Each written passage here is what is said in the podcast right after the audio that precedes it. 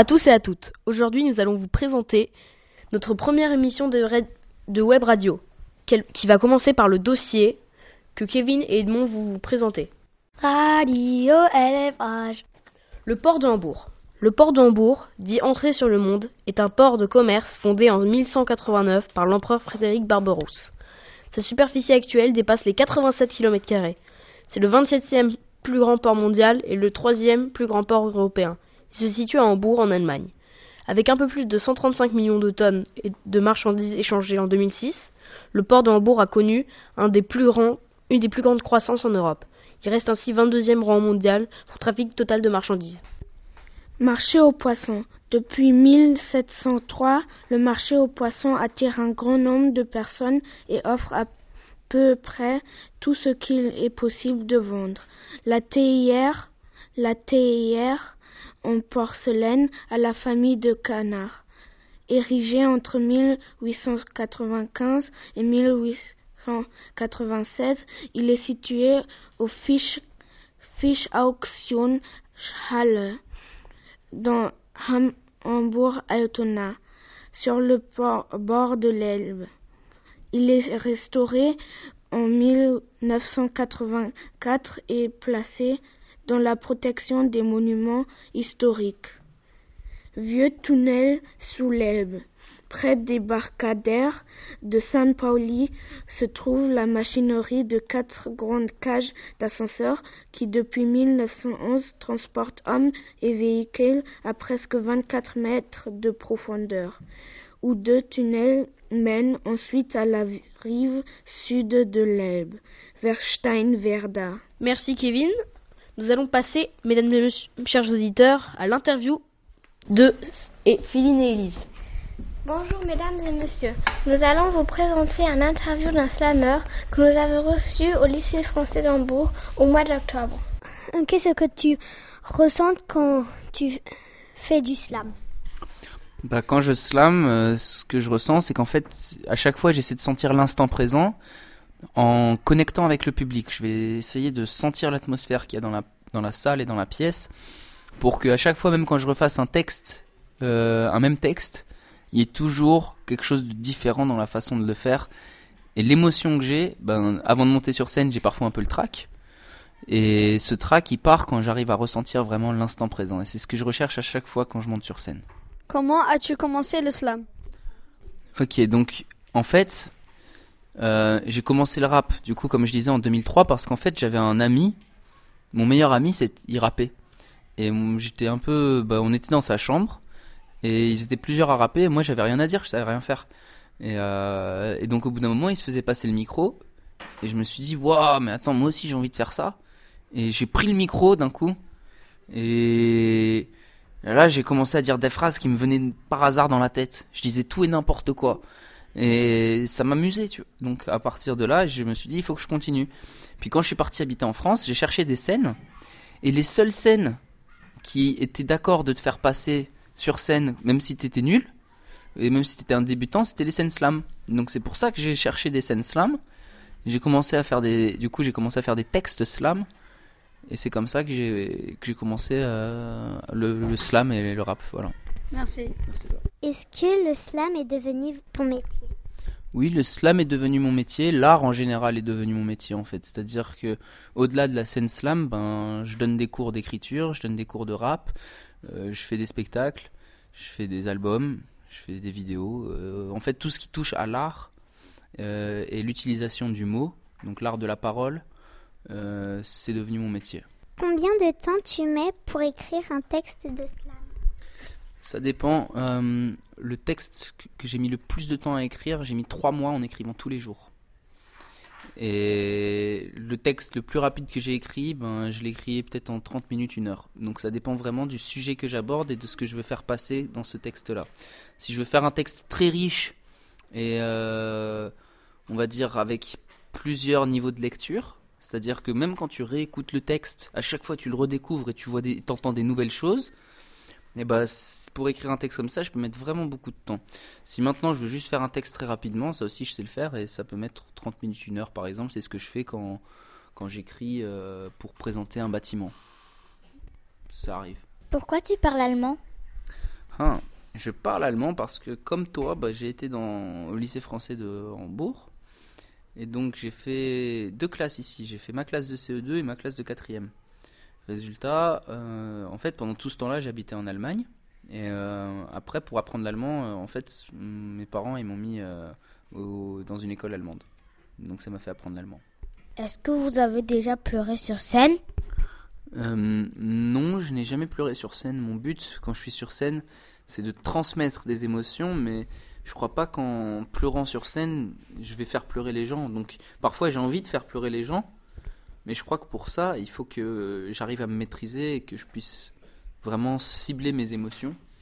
Et c'est pour ça que quand je suis sur scène, euh, je peux être en colère, je peux être triste, mais je ne vais pas pleurer ou me laisser déstabiliser par quelque chose qui pourrait euh, nuire au message que je veux faire passer. Alors. Oui, il y a des Écoute ça ici, je vais pas te faire un cours d'histoire. Je vais te partager Cléo, paraît que c'est ton aide-mémoire. Cléo, je le vois, j'arrive, j'ai pas de trou. Je regarde Cléo, ça a l'air d'être un petit homme roux. Peut-être que c'est une fille, je m'en fous de ce défi. Alors la rime tout de suite, je ne vais pas la bâcler. T'as compris que comme ses cheveux, je peux dire des trucs bien bouclés, des trucs bien ficelés. J'arrive si c'est pas bon, je m'en fous, ce sera aussi moche que les ce chaton. C'est comme ça que je continue, toujours en improvisant. Les rimes, je les pose et ça depuis mes dix ans. Attention, j'arrive et je pose, je descends. T'as compris que c'est comme le 38, moi je suis pas sans accent. Non, j'ai de l'accent quand je parle même en allemand. T'as compris que je le fais en impro calmement. Et tu te demandes pourquoi la vie est si belle? A-E-I-O-U, j'arrive à bien placer mes voyelles. C'est comme ça que je le fais, toujours en impro. Je le fais tout de suite et ici au micro. Et quand je pars en impro, tu peux patifier. Je viens éteindre le feu, un peu comme ce pompier. Ouais, ce pompier, tu le vois, il a la tête qui bouge. J'arrive et tout de suite, dans ma tête, ouais, ça bouge. J'ai envie de te dire que le mec il est sapé en rouge. C'est comme ça que j'arrive et tout de suite la rime touche. Maintenant, je le fais même si le temps est orageux. Paraît que pompier et qu'il est très courageux. Ça, c'est ce qui est écrit. J'arrive et je te le décris. Attention en impro, je suis le maître. Je fais partie de ces verbes qui sont à bien connaître. Oui, tu le demandes. Je vais pas en finir. Est-ce que tu arrives à facilement conjuguer le mot dire? Et c'est comme ça que je fais toujours en improvisant. On dit maras, maras, on va pacifier. Ouais, je pose les mots et ça, c'est mon métier. Bravo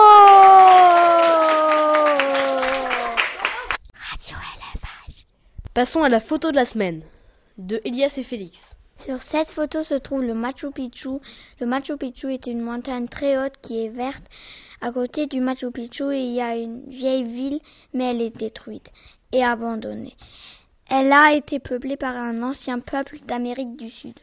Merci Elias et Félix. Nous allons passer à la lecture de et la vie par euh, moi-même. Alors je, vous conseille vraiment vivement euh, de lire la série La guerre des clans. C'est un livre très bien écrit qui a euh, une très belle histoire qui porte sur des chats. Un peu, un peu fantastique mais quand même qui reste bien dans la réalité. Alors il y a, y quatre cycles de à peu près six tomes chacune et plusieurs hors-série. Après, il y a un petit inconvénient, c'est que ça coûte un peu cher, ça revient un peu cher euh, d'acheter tous les livres, mais sinon c'est une euh, lecture magnifique et qui est écrite par Erin Hunter. C'est un best-seller de Pocket Junior. Et je vais vous lire un petit extrait de la prologue d'un de ses livres. La nuit régnait sur la forêt. La lune demeurait invisible, mais les étoiles scintillaient de la toison argentée, nimbant les arbres de leur froide lueur. Au fond d'une combe rocailleuse, un écran reflétait le ciel. L'air chargé de lourds parfums annonçait la fin de la saison des feuilles vertes. Le vent soupirait à travers les arbres, faisant onduler la surface de l'étang. Au sommet de la combe, les ondes de fougères s'écartèrent pour laisser passer une chatte à la forêt gris-bleu. Gracieusement, elle sautait de rocher en rocher jusqu'au bord de l'eau. Voilà, alors c'est un petit extrait qui, j'espère bien, vous fera lire cette euh, saison qui m'a vraiment plu et à plusieurs autres élèves de, de ma classe. Radio LFH. Alors nous passons à l'expression par Thiel et Marc-Antoine. Bonjour, aujourd'hui on vous présente l'expression de la semaine. Jeter son argent par la fenêtre, ça veut dire investir de l'argent dans ce qu'on n'a pas besoin. Exemple. Mon frère jette son argent par la fenêtre pour des jeux vidéo. Ou ma mère jette son argent par la fenêtre pour du parfum. Et en allemand, ça veut dire sein Geld aus dem Fenster werfen, qui a le même sens en français. À bientôt et à la prochaine fois. Merci Thiel et Marc-Antoine, nous avons encore élucidé une expression. Maintenant, c'est le sport de Kevin qui va nous présenter un sport que vous allez bientôt connaître et euh, ça va plaire à certains. Maintenant, je vous présente le tennis. Le tennis est un sport de raquette qui oppose soit deux joueurs, soit quatre joueurs, qui forment deux équipes de deux joueurs. Un terrain de tennis fait 23 mètres, 77 cm de long et 8 mètres, 23 cm de large. Les points, on les compte en pas, c'est-à-dire qu'on les compte comme ça, de 15 à 30 et puis de 30 à 40. Le tennis est né entre 1850 et 1870. Le tennis est un sport olympique depuis 1896 à, 1924 et depuis 1988. En 1858, le major Harry Jim esquisse une sorte de cours de tennis sur le gazon de sa propriété. Il joue un jeu assez similaire au tennis actuel. Vers 1863, le major Walter Clopton Wingfield, le descendant de châtelain de Wingfield, pratique aussi une sorte de tennis dans sa, résidence à Londres.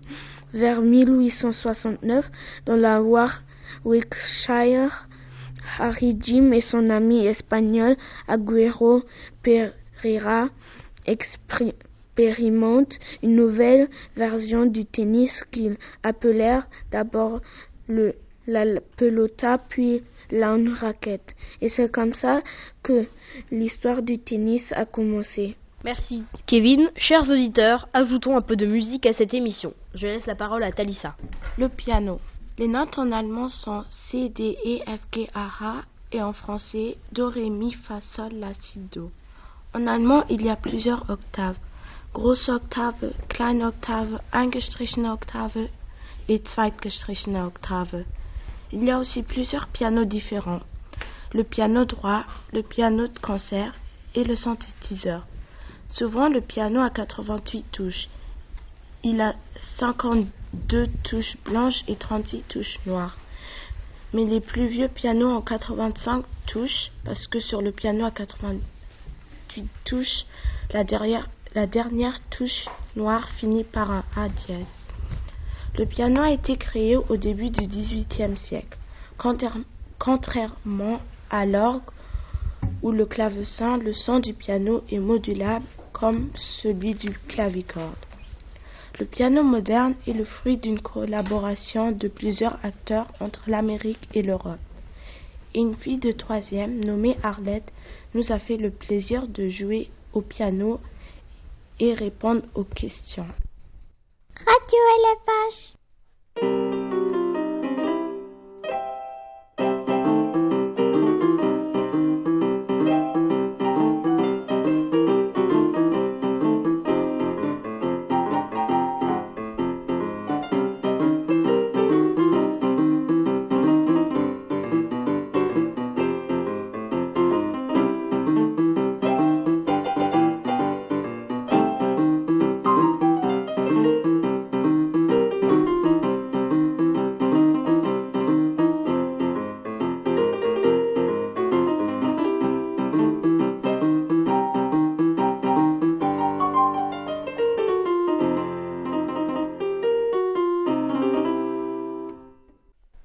Depuis quand joues-tu du piano?